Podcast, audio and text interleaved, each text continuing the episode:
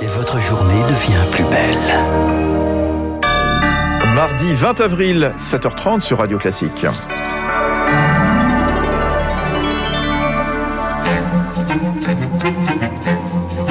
7h30, 9h, la matinale de Radio Classique avec Guillaume Durand. D'abord, merci à Fabrice d'avoir euh, mené le jeu depuis le début de la matinale. Direction l'Allemagne pour commencer ce journal.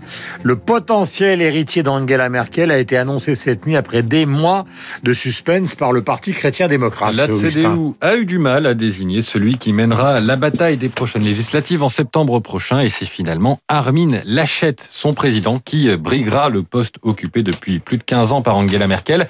Armin Laschet a été préféré au ministre-président de Bavière, Markus Söder, plus à droite. Charles Bonner, euh, Armin Lachette, modéré, n'était donc pourtant pas favori dans les sondages. Oui, seulement 15% des Allemands l'estimaient capable de mener la droite pour cette campagne, contre 44% pour Markus Söder, chef charismatique du parti allié bavarois, la CSU. Une bataille rude, inhabituelle à droite, a finalement été gagnée grâce à un atout phare. Armin Laschet est président de la CDU. Et c'est donc traditionnellement à lui d'être candidat. Autre atout, il est modéré, plutôt centriste et contrairement aux Bavarois, il soutient sans modération la politique d'Angela Merkel, toujours très populaire en Allemagne. Mais Armin Laschet reste un candidat surprise. Il a profité des mauvais résultats d'Annegret Kramp-Karrenbauer pour prendre la présidence du parti en janvier. Un chef consensuel, jovial, président de la région la plus peuplée du pays, la Rhénanie du Nord-Westphalie. Son défi désormais, rassembler son camp et contenir l'hémorragie électorale de la CDU, qui compte tout de même entre 4 et 7 points d'avance sur les Verts dans les sondages. Les Verts qui ont désigné pour la première fois un candidat à la chancellerie et c'est une candidate, Annalena Baerbock. Charles Bonner. Nous vous parlions hier du débat autour de la vaccination prioritaire des enseignants, même s'ils n'ont pas 55 ans.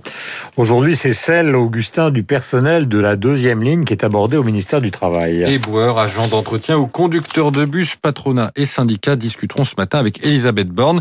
Laura Taouchanov, ces professionnels pourraient être ajoutés à la liste des métiers euh, prioritaires comme enseignants ou policiers si ils ont plus de 55 ans. Deux critères pour être prioritaires, l'exposition à du public ou d'autres collègues et le télétravail impossible pendant le premier confinement. Cela représenterait plus de 4 millions de professionnels à vacciner de toute urgence, explique Yves Verrier, le secrétaire général de Force ouvrière. Toutes les aides à domicile, les postiers, la collecte des déchets qui manipulent des objets qui sont potentiellement porteurs euh, du virus et donc transmission par le toucher doivent être inclus. Seuls les plus de 55 ans seront concernés. Cette stratégie est trop lente, déplore Jeff Lair, le secrétaire CGT de la Fédération des services publics, pour qui cette nouvelle liste de personnes prioritaires souligne encore une fois la pénurie de doses. Plutôt que de rentrer dans une compétition, quelle profession ou l'autre doivent être en priorité, la question euh, c'est euh, l'accès pour toutes et tous à la vaccination dans des délais raisonnables. Et on voit bien que les échéances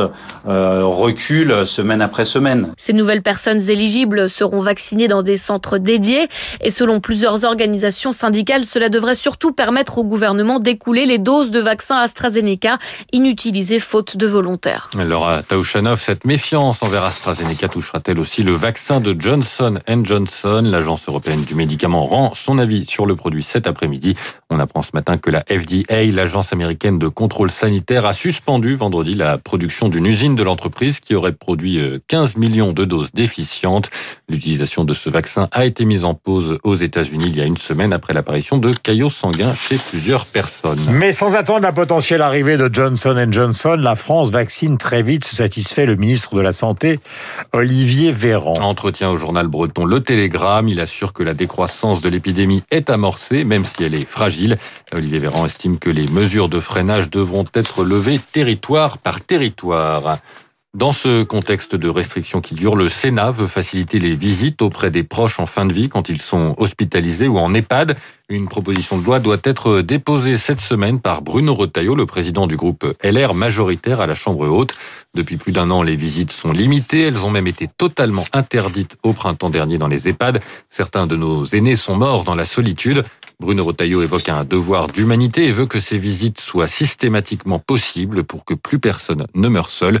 Une mesure réclamée depuis des mois par le collectif Tenir ta main et son secrétaire général Laurent Frémont. Il n'a pas pu voir son père avant son décès ni avant sa mise en bière. On a ce texte sénatorial qui est une, première victoire pour nous. Nous recevons euh, tous les jours des centaines euh, d'appels à l'aide, une forme de culpabilité aussi des messages de personnes qui disent que c'est trop tard, que leurs proches sont partis seuls. Et donc beaucoup de souffrance, de personnes qui se heurtent à, des murs de silence et d'obstination euh, du personnel qui refuse d'ouvrir ses portes. Il faut maintenant inscrire durablement ce droit de visite. On en appelle aux parlementaires et notamment aux députés de la majorité pour reprendre ce texte et faire en sorte qu'il soit adopté par les deux chambres le plus vite possible. Propos recueillis par Victoire Fort. La suite du journal, vous êtes avec Augustin Lefebvre, il est 7h35 euh, sur l'antenne de Radio Classique. La société Office Dépôt fixée sur son sort aujourd'hui, le fournisseur de matériel et de fournitures de bureaux est en redressement judiciaire depuis février. 13 offres de reprise ont été déposées. Aucune ne prévoit le maintien de l'ensemble des 1500 salariés. Pour Sébastien Fournier, secrétaire du comité social et économique et secrétaire général de l'UNSA Office Dépôt, l'actionnaire tente de profiter de la crise. Le Covid, c'est un faux prétexte, parce que cette entreprise, en fait, elle n'a rien à faire en redressement judiciaire. Les commandes, elles sont là. Euh, la difficulté, c'est qu'aujourd'hui, on a du mal à les honorer, parce qu'on n'a pas de stock, on n'a pas de produits, euh, on a des problèmes opérationnels qui sont dus euh, à nos actionnaires et au pilotage de cette entreprise. Ils ont jamais rien investi, mais demain, un industriel qui vient et qui prend Office Dépôt, il va gagner de l'argent. Le syndicaliste d'Office Dépôt, c'est Sébastien Fournier répondait à Cyprien Pézril. Au lendemain d'un déplacement du président Emmanuel Macron à Montpellier sur la sécurité, son premier ministre Jean Castex visite une prison en construction ce matin. Il se rend à Lutherbach dans le Haut-Rhin en périphérie de Mulhouse avec le ministre de la Justice Éric Dupont-Moretti. Ils vont faire le point sur la promesse d'Emmanuel Macron de construire 15 000 places de prison supplémentaires d'ici 2027. Et puis un dernier mot pour euh, terminer ce journal de l'espace, puisque je vous parlais hier d'Ingenuity, le petit hélicoptère martien de la NASA.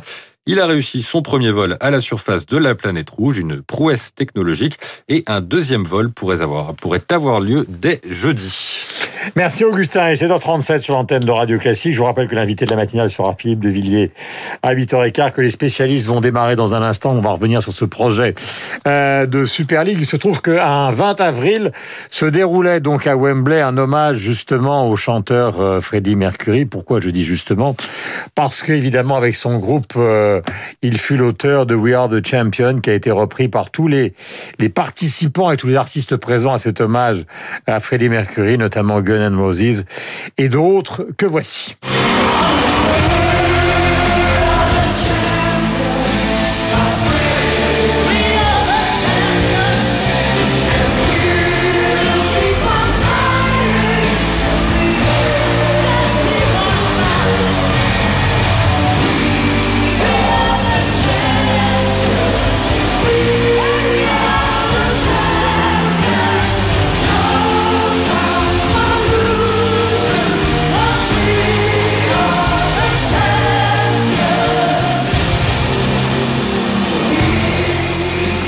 David Barou en direct dans un instant pour nous expliquer ce projet de Super League qui est en train de mettre cul par-dessus tête la Ligue des Champions et le monde organisé du football professionnel.